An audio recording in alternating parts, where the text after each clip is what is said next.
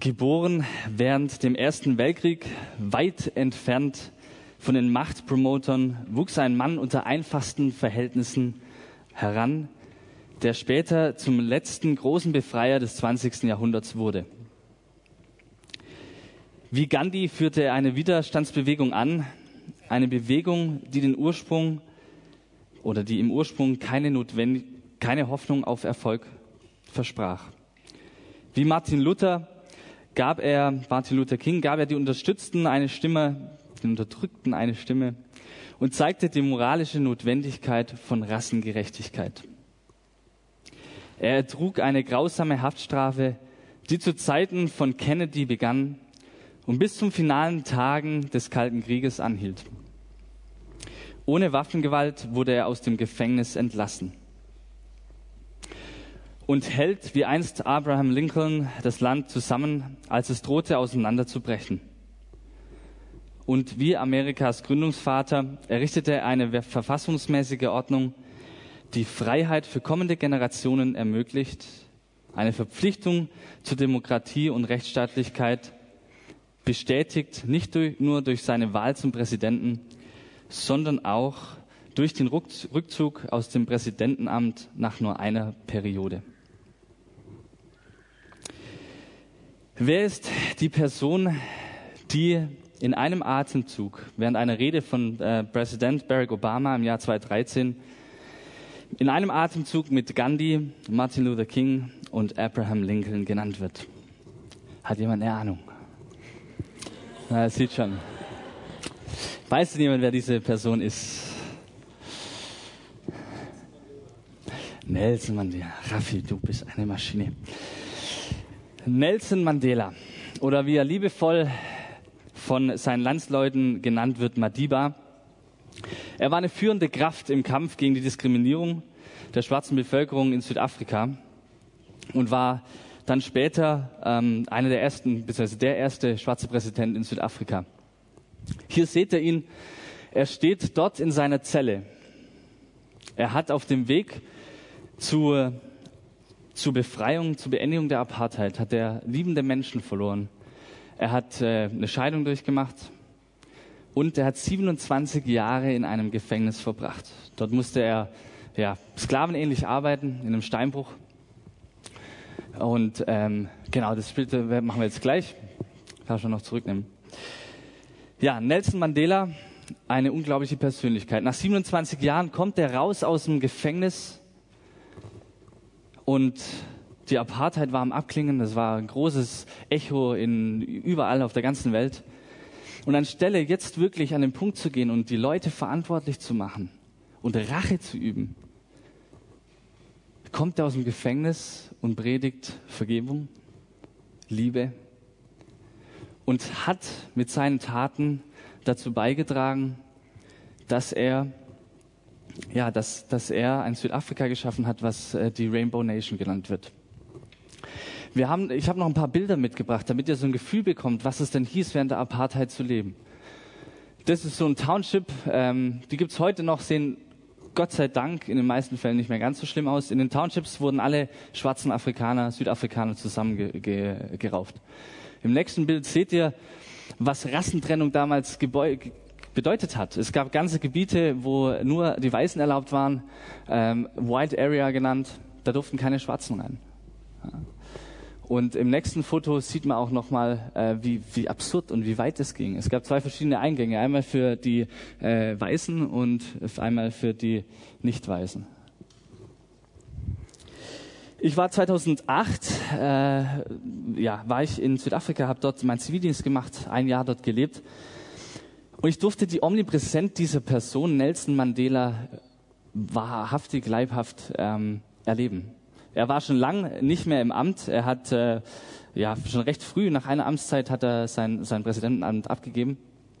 Aber diese Person Nelson Mandela ist überall noch präsent.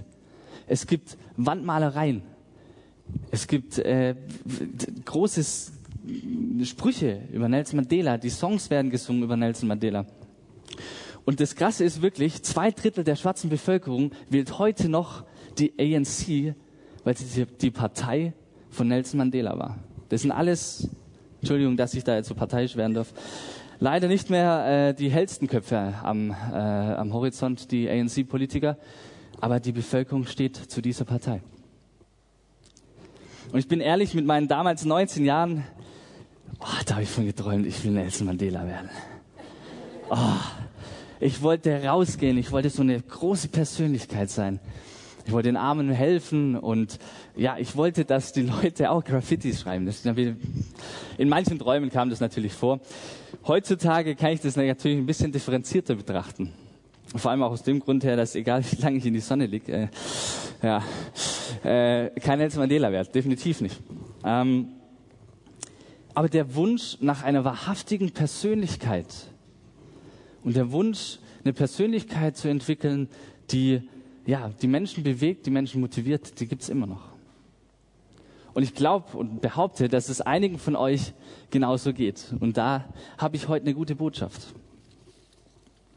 Ich bin davon überzeugt, dass Gott aus uns Persönlichkeiten machen möchten, möchte. Er möchte uns formen und wir haben das schon das ganze Jahr über. Ich finde es wirklich genial, dieses Motto und auch die Bilder.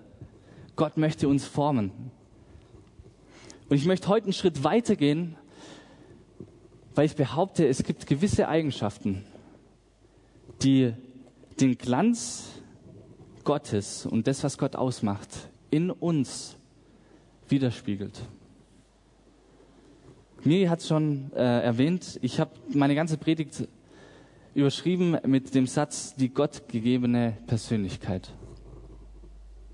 Und einer, der von Gott geformt wurde, ist Petrus. In dem geht es äh, in unserem heutigen ähm, Predigttext. Und an ihm werde ich so vier Eigenschaften rausarbeiten, wo ich sage, da spüren wir Gottes Gegenwart, da spüren wir Gottes Größe. Und im zweiten Teil möchte ich mich mit der, um die Frage äh, drehen, möchte ich mich mit der Frage beschäftigen, wie hat das Petrus eigentlich geschafft? Was hat Petrus, Petrus gemacht, zu so einer Persönlichkeit zu werden? Lasst uns in den Predigttext einsteigen. Er steht in der Apostelgeschichte 3, die Verse 12 bis 26. Und damit wir das bisschen einordnen können, noch ein, zwei Sätze dazu, was davor passiert ist. Ja, wir befinden uns am Anfang der Apostelgeschichte und Petrus und Johannes, die waren unterwegs und sie haben einen Gelähmten geheilt. Und in diese Szene hinein, kurz danach, folgen jetzt die, die, die Verse, die ihr mir als Predigtext gegeben habt. Ich beginne mit Vers 12. 12 ähm, ihr könnt mitlesen, die Übersetzung ist äh, aus der Basisbibel. Als Petrus die Leute sah, sagte er zu ihnen, ihr Männer von Israel, worüber staunt ihr? Was starrt ihr uns so an? Dass er umherlaufen kann, haben wir nicht aus eigener Kraft getan, auch nicht, weil wir ein Leben führen, das Gott gefällt. Es war der Gott Abrahams, Isaaks und Jakobs, der Gott unserer Vorfahren, der dies bewirkt hat. Damit hat er seinen Diener Jesus in seiner Herrlichkeit sichtbar gemacht. Denselben Jesus, den ihr Pilatus ausgeliefert habt.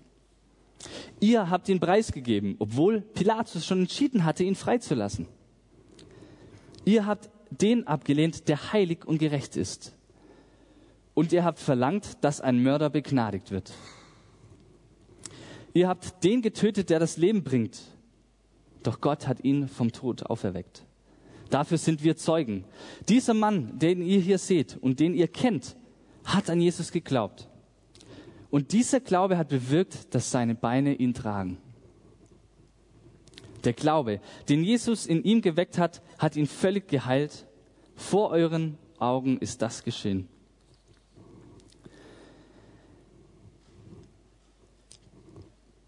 Brüder, ich weiß wohl, dass ihr aus Unwissenheit so gehandelt habt genau wie die führenden Männer bei euch. Aber Gott lässt dadurch in Erfüllung gehen, was er, alle Propheten, äh, was er durch alle Propheten angekündigt hatte, dass sein Christus leiden muss. Ändert also euer Leben und kehrt um zu Gott. Dann wird er eure Schuld tilgen. So lässt der Herr für euch die Heilszeit anbrechen. Er wird den Christus schicken, den er, den er für euch zum Retter bestimmt hat, Jesus. Zunächst muss der Himmel ihn aufnehmen. Dort bleibt er, bis er die ganze Welt, das, bis er der ganzen Welt das Heil bringt. Das hat Gott durch seinen heiligen Propheten von jeher angekündigt. Mose hat nämlich gesagt, der Herr, euer Gott, wird aus eurer Mitte einen Propheten wie mich für euch berufen. Auf den sollt ihr hören, in allem, was er euch sagt. Wenn er nicht auf diesen Propheten hört, wird aus dem Volk, wer nicht auf diesen Propheten hört, wird aus dem Volk ausgestoßen. Auch Samuel und alle Propheten, die nach ihm kamen, haben davon gesprochen. Sie haben angekündigt, was in diesen Tagen geschieht. Ihr seid die Nachkommen dieser Propheten und ihr habt Anteil an diesem Bund, den Gott, den Gott mit euren Vorfahren geschlossen hat. Denn er hat zu Abraham gesagt, durch einen deiner Nachkommen werde ich die Völker, werde ich alle Völker der Erde segnen. Dazu hat Gott seinen Diener Jesus berufen und ihn zuerst zu euch geschickt. Er soll euch segnen, damit ihr euch von euren bösen Taten abwendet. Und zwar jeder einzelne von euch. Ein langer Text. Vielen Dank übrigens äh, für das Wasser. Diese Stelle, diese Predigtstelle zählt zu einer der fünf Missionspredigten äh, der Apostel. Die sind alle im Groben und Ganzen gleich aufgebaut. Aber ich möchte nicht heute auf die Form eingehen, sondern schon, wie ich erwähnt habe, auf Eigenschaften, die in meinen Augen hier am Petrus rausgelesen werden können. Die erste Eigenschaft, auf die ich eingehen möchte, ist die Eigenschaft Demut. Ich habe das Ganze überschrieben mit Demut statt Hochmut. Vers 12, als Petrus die Leute sah, sagte er zu ihnen, ihr Männer von Israel, worüber staunt ihr? Was starrt ihr so, uns so an? Dass er umherlaufen kann, haben wir nicht aus eigener Kraft getan, bewirkt, auch nicht, weil wir ein Leben führen, das Gott gefällt. Okay, spannend. Ist das den, der Petrus, den ihr kennt, so aus den Evangelien? Ist es der Petrus, der Jesus übers Wasser folgen wollte? Der in Matthäus 26 sagt, bevor ich dich verleugne, gehe ich mit dir ins Gefängnis oder sterbe an deiner Seite. Ich meine, wir wissen alle, was kommt. Ja, frei nach dem Sprichwort, nach dem Hochmut kommt der Fall. Er verleugnet ihn tatsächlich dreimal.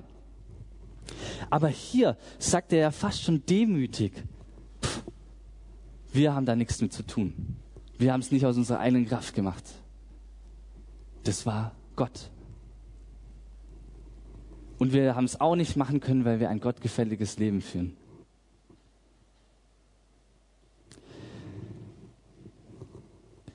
Stark. Wenn man mal ein bisschen nachschlägt, was demütig bedeutet, dann heißt es, dass man aus freien Stücken akzeptiert, dass etwas für ihn Unerreichbares, Hörbares gibt. Und wenn man sich alte äh, Kirchengemälde anschaut, dann kennt man dieses Bild, wie Gott in seinem Thron oben sitzt und wir Menschen demütig beten. Und es war Teil der ersten äh, Christen, war diese, diese Tugend, demütig zu sein. Dann kam die Zeit der Aufklärung. Wir Menschen haben gedacht, naja, wir können es besser alleine und viel besser ohne Gott. Später hat dann mal Friedrich Nietzsche die Demut mit einer Sklavenmoral ähm, ja, äh, verglichen. Eine Haltung eines kriechenden Wurms, der nichts anderes im Sinn hat, als nicht getreten zu werden. Mittlerweile hört man immer mal wieder das Thema Demut. So zum Beispiel von einem großen Manager, dem äh, Herr genannt, sogenannten Dibelius, von der Investmentbank Goldman Sachs. Ihr könnt euch vielleicht erinnern, da war ein Riesenskandal. Er hat seine Branche aufgerufen zu einer kollektiven Demut. Und unser großer Karl Theodor zu Gutenberg, als dann rauskam, dass er doch nicht so groß ist, hat er äh, sich entschuldigt in aller Demut. Heißt es, dass wir jetzt eine Renaissance haben der Tugend Demut? Ich wage es so ein bisschen zu bezweifeln. Wer heutzutage Kohle hat, zeigt es. Wer Macht hat, nutzt sie. Und wer einigermaßen einen Standard lebt, der lebt diesen Standard.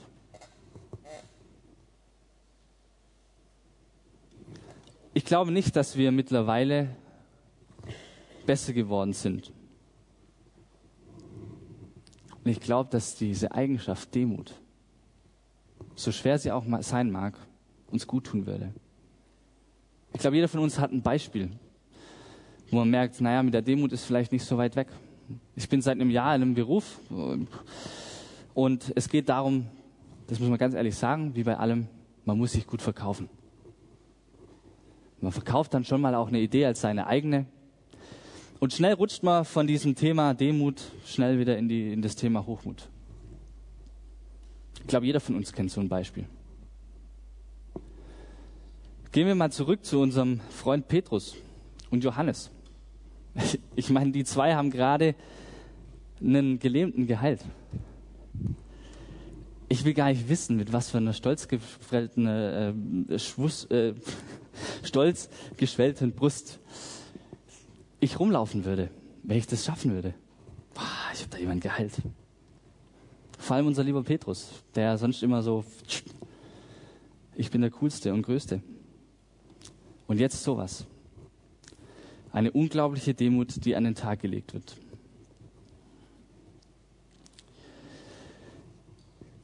Die zweite Eigenschaft, die ich ansprechen möchte, ist Wahrhaftigkeit. Überschrieben habe ich das Ganze mit dem Satz Wahrheit schafft Wahrhaftigkeit. Wenn wir weitergehen im Text, dann ähm, fährt Petrus mit folgenden Worten fort. Vers 14. Ihr habt ihn preisgegeben, obwohl Pilatus schon entschieden hatte, ihn freizulassen. Ihr habt den abgelehnt, der heilig und gerecht ist und ihr habt verlangt, dass ein Mörder begnadigt wird. Ihr habt ihn getötet, der das Leben bringt. Doch Gott hat ihn vom Tod auferweckt. Dafür sind wir Zeugen. Dieser Mann hier, den ihr hier seht und den ihr kennt, hat an Jesus geglaubt. Und der Glaube hat bewirkt, dass, er die Beine, dass die Beine ihn tragen. Der Glaube an Jesus in ihm, ist in ihm geweckt und hat ihn völlig geheilt. Vor euren Augen ist das geschehen. Petrus, Petrus, Petrus. Stellt euch mal das Szenario vor, da sind so tausend Juden, die gerade verstehen wollen, was da eigentlich passiert ist. Und er sagt, Jesus hat es gemacht und ihr, ihr seid schuld daran, dass es den nicht mehr gibt, zumindest nicht mehr in menschlicher Form. Ihr habt Jesus umgebracht. Ich habe versucht, ein Beispiel zu finden, um die Situation ein bisschen plastischer zu machen. Das Einzige, was mir eingefallen ist, wenn ich als VfB-Fan in KSC-Block gehe und sag, wie scheiße eigentlich Karlsruhe SC ist. Kommt, glaube ich, nicht so gut an. Und ich glaube, auch Petrus hat sich in dem Moment auch keine Freunde gemacht.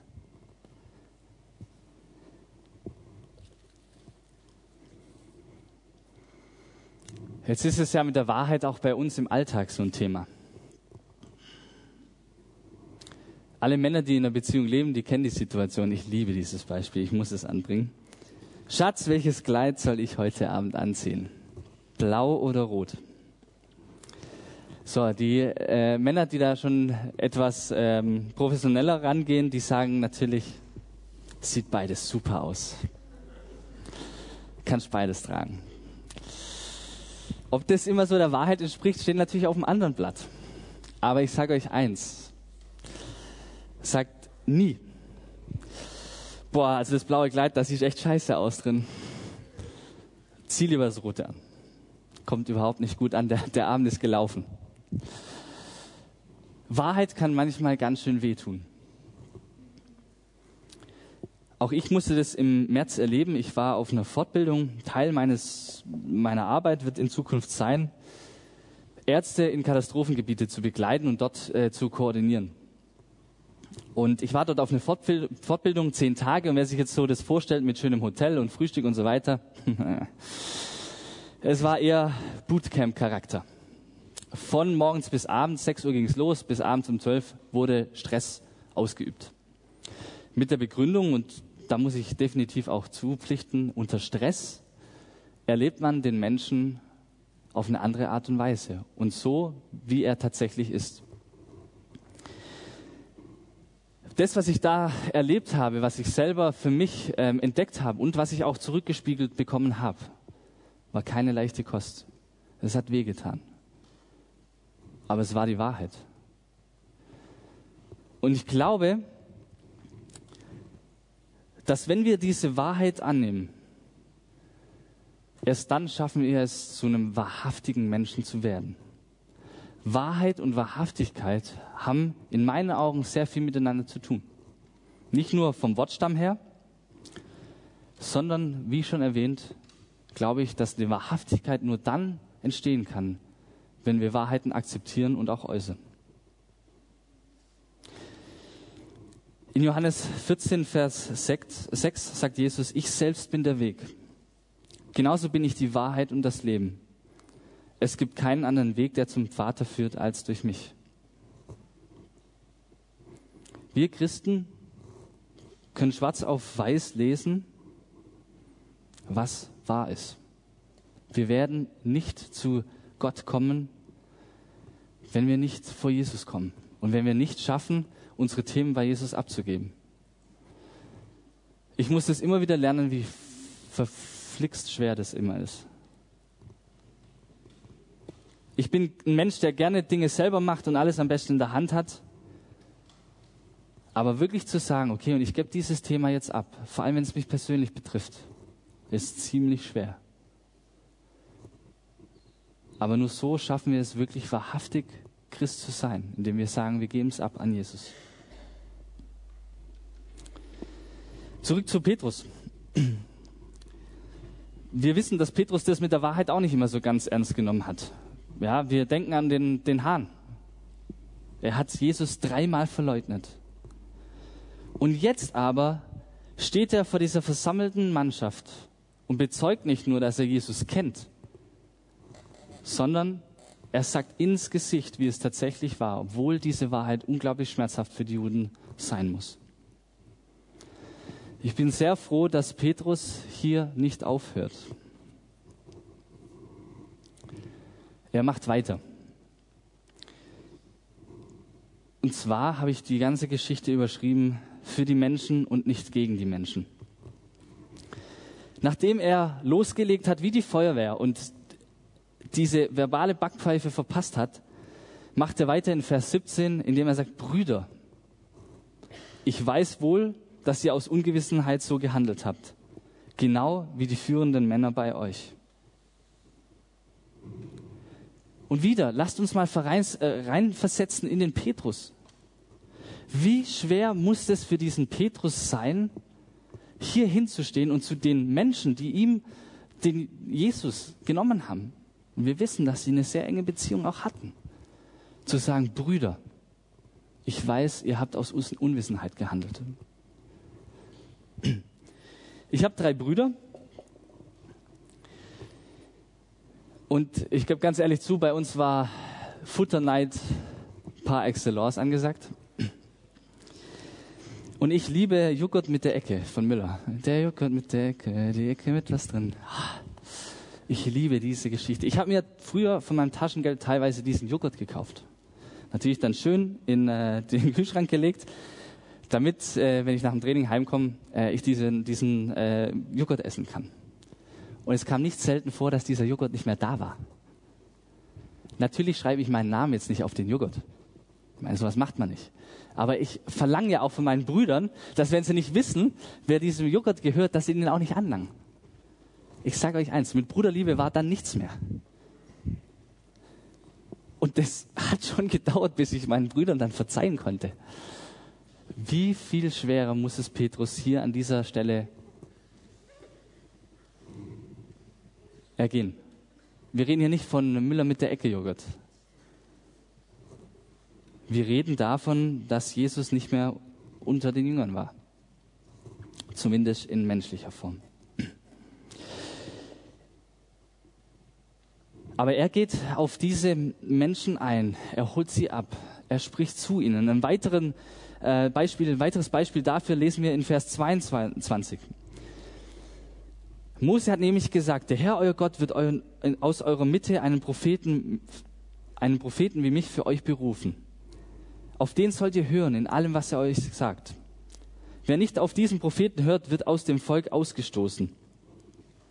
Auch Samuel und alle Propheten, die nach ihm kamen, haben davon gesprochen. Sie haben angekündigt, was in diesen Tagen geschieht. Zwei Punkte sind hier an der Stelle ganz wichtig. Petrus hätte weitermachen können und sagen, hey, bei euch in der Tora, da steht doch, dass da jemand kommen wird. Alle haben es gesagt. Ihr seid so bescheuert. Das macht er aber nicht, sondern erklärt es. Und er erklärt es nicht nur, dass er sagt, es steht geschrieben, sondern er nutzt explizit Stellen aus dem Alten Testament, um zu diesen Menschen zu sprechen, zu den Juden.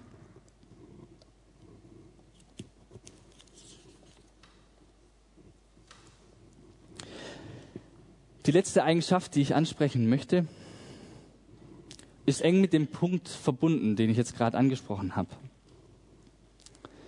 Und zwar habe ich ihn überschrieben, Lösungsorientierung als Schlüssel. Mir geht es um Lösungsorientierung.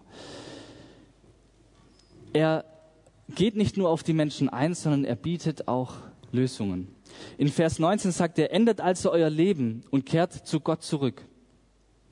Dann wird euch eure Schuld, dann wird er eure Schuld tilgen. Und in Vers 26 sagt er, dazu hat Gott seinen Diener Jesus berufen und ihn zuerst zu euch geschickt. Er soll euch segnen, damit ihr euch von euren bösen Taten abwenden. Und zwar jeder einzelne von euch. Er lässt es, wie gesagt, nicht einfach stehen, sondern er bietet Lösungsmöglichkeiten an. Würde er das nicht machen, dann wäre das eine Moralpredigt. Jeder würde sich schlecht fühlen und keiner hätte davon gewonnen. Was hat das jetzt mit einer gottgegebenen Persönlichkeit zu tun, dieser Punkt? Ich sehe hier einen wesentlichen Wesens oder einen Wesenszug von, von Jesus. Jesus lässt uns nie in Ungewissheit. Jesus liefert Antworten statt Fragen. Auf dem Weg, den ich bis heute ähm, mit Gott gegangen bin, gab es nicht eine Situation, wo ich gedacht habe, hier werde ich im Stich gelassen. Nicht eine Situation, wo mich Gott, wo mir Gott, wo mir Jesus nicht die Lösungsmöglichkeit gegeben hat. Manchmal sieht man die Lösung tatsächlich erst im, im Nachgang. Und manchmal muss man ganz schön lange drauf warten. Aber glaubt mir, ich war in Situationen, die war nicht einfach, wo ich nicht dran geglaubt habe, dass es da eine Lösung gibt. Aber Gott hat mich nie, nie fallen lassen. Er hat mir immer einen Ausweg gezeigt. Und ich glaube, es kommt öfters vor, dass wir an einen Punkt kommen, wo wir keine Lösung mehr haben. Wo wir uns, wo wir nicht mehr wissen, wie es weitergeht. Und vielleicht hat der eine von, von euch hier heute auch diesen Punkt, dass er sagt, keine Ahnung, wie das weitergehen soll. Da möchte ich dir heute zusprechen. Jesus bietet und schenkt uns Lösungsmöglichkeiten. Natürlich steckt in diesem Text noch viel mehr. Aber ihr wisst auch, die Zeit ist begrenzt. Deswegen würde ich jetzt ganz gern nochmal zusammenfassen, was wir hier in unserem Bibeltext rausarbeiten konnten. Petrus hat eine gottgegebene Persönlichkeit, die durch folgende Eigenschaften beschrieben werden können oder gekennzeichnet sind. Demut, Wahrhaftigkeit, positiven Menschenbild und Lösungsorientierung. Wir haben aber, als wir die Punkte durchgegangen sind, auch gemerkt, da gibt es einen Petrus, vor der oder in der Zeit mit Jesus und es gibt einen Petrus in der Zeit nach Jesus. Was hat dieser Kollege also gemacht, dass er diese Eigenschaften tatsächlich so verinnerlichen, so annehmen konnte. Um das beantworten zu können, müssen wir ein bisschen nach vorne blättern. Und ich denke, diese Geschichte kennt jeder von uns, diese Erzählung. Es geht um Pfingsten. Apostel 2, die Verse 1 bis 4. Dann kam der Pfingsttag. Alle, die zu Jesus gehört hatten, waren an einem Ort versammelt. Plötzlich kam vom Himmel her ein Rauschen, wie, ein stark, wie von einem starken Wind. Das Rauschen erfüllte das ganze Haus, in dem sie sich aufhielten. Dann erschienen ihnen etwas wie züngelnde Flammen, die verteilten sich und ließen sich auf jeden einzelnen von ihnen nieder. Alle wurden vom Heiligen Geist erfüllt. Sie begannen in fremden Sprachen zu reden, ganz so, wie der Geist es ihnen eingab. Die Jünger werden erfüllt vom Heiligen Geist. War lange für mich ein ganz schwieriges Thema, weil ich mir schwer getan habe mit Wunder. Die Jünger reden in Sprachen, sie heilen Menschen, sie tun viele verrückte Dinge, die wir nicht begreifen. Aber sie sind nicht nur in der Lage, diese Wunder zu, zu tun, sondern ich bin der Überzeugung, dass der Heilige Geist auch ihre Persönlichkeit geändert hat. Petrus ist das Beispiel dafür. Und das Wunderbare an dieser Sache ist, dass dieser Heilige Geist nicht nur den Jüngern und den, den Aposteln damals vorenthalten ist, sondern wir dürfen den Heiligen Geist auch heute noch empfangen. Ein Riesengeschenk, weil der Heilige Geist in uns bewirkt, dass wir zu Persönlichkeiten werden, dass wir eine gottgegebene Persönlichkeit annehmen können. Hammer, oder? Jetzt stellt sich der eine oder andere die Frage, hm, warum brauche ich eigentlich die, diese Persönlichkeit? Ich meine, das sind ja tolle Werte. Vielleicht haben wir noch mal kurz die, die Auflistung. Danke. Aber eigentlich haben sie mit meinem Leben nichts zu tun. Warum brauchen wir die? Ich bin überzeugt, würde unsere Gesellschaft in Demut leben, dann hätten wir in unserer Welt keinen so großen Gap zwischen Armut und Reichtum. Würden wir mehr wahrhaftige Politiker haben, dann hätten wir heute keinen Brexit und die ganzen Lügen, die damit verbunden sind. Würden alle Religionen positiv für die Menschen sein, dann hätten wir kein Nizza, dann hätten wir kein Brüssel und kein Ankara. Und würden wir lösungsorientiert zu unserer Tugend machen, dann würden wir uns heute nicht die Frage stellen, ob wir verfolgte Menschen bei uns aufnehmen, sondern wir würden uns die Frage stellen, wie schaffen wir es, dass wir sie zu 100 Prozent in unsere Gesellschaft integrieren. Und dass das möglich ist, sehen wir an dem Beispiel, was ich am Anfang gebracht habe, an Nelson Mandela. Und wenn man sich so ein bisschen mit dem Leben von Nelson Mandela beschäftigt, dann merkt man, dass viele der Eigenschaften, alle Eigenschaften, bei ihm wieder auftauchen.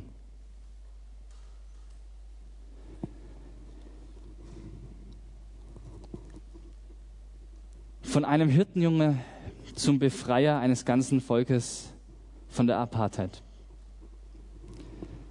Von einem einfachen Fischer zum Gründer unserer heutigen Kirche. Von einem einfachen Jesus-Treffler zu einem.